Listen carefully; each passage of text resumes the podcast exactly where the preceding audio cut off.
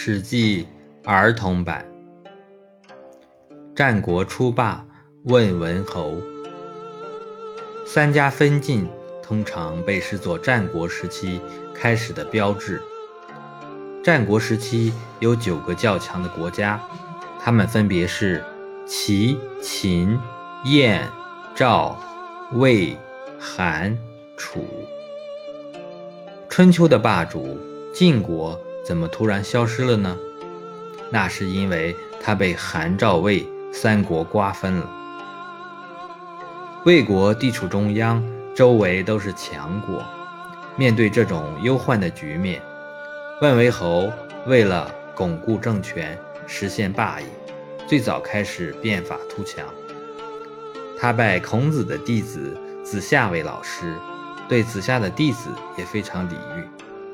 政治上，他启用李逵、翟黄为相；军事上，任用岳阳、吴起为将。这些人对魏国的强盛起到了很大的作用。魏文侯做了国君后，他知道治理国家不能仅凭武力，还要重视文化。魏文侯就决定把子夏请到魏国的西河来。当时子夏已经一百多岁，又因为老年丧子，哭瞎了眼睛，基本上不怎么讲学了，主要有他的弟子们授课。子夏开始对魏文侯的邀请还有些犹豫。魏文侯知道子夏是当时天下儒家的宗师，是各国士人最尊重的贤人。就有最隆重的代师之礼去恭请他。子夏被魏文侯的诚心所感动，就带着弟子们到了魏国的西河。子夏的到来很快就让西河成了当时华夏文化的中心，西河一带形成了著名的西河学派，魏国也成为中原各国的文化宗主国。魏文侯得到这样一位圣贤之师。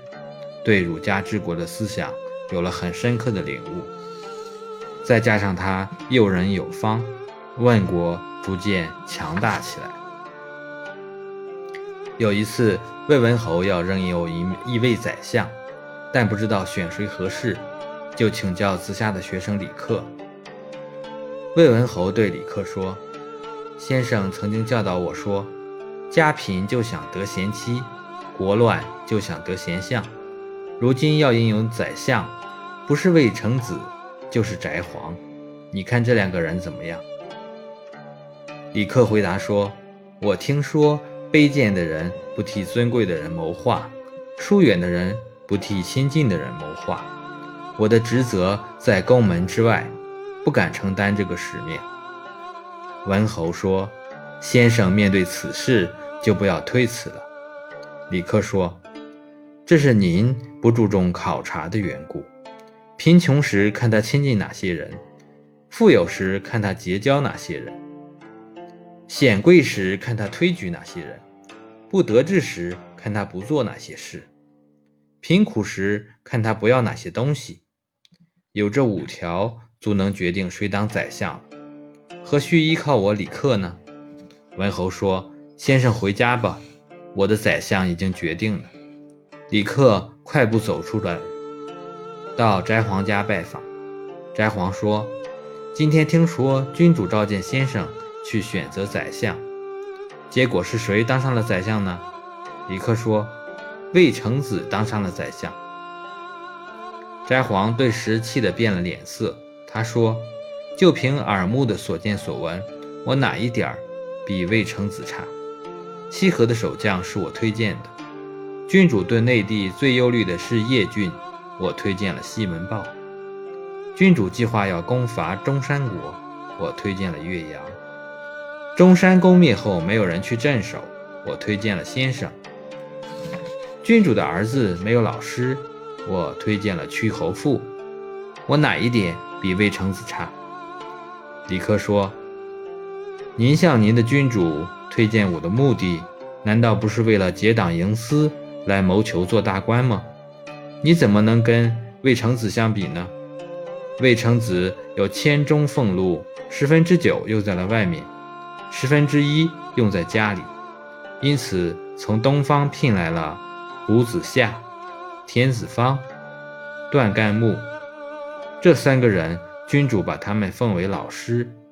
您所推荐的那五个人，君主都认他们为臣，你怎么能跟魏成子相比呢？翟黄迟疑徘徊后，拜了两拜，说：“我翟黄是浅薄的人，说话很不得当，我愿终身做你的弟子。”魏文侯十七年，中山国国君发兵进攻魏国，在相国翟璜的举荐下，魏文侯。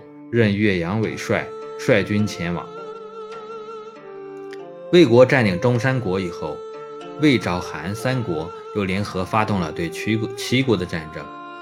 魏国在这次战争中得到了大片的土地。魏国和韩、赵又一起向南进军楚国，楚国失败，魏国又在中原站稳了脚跟。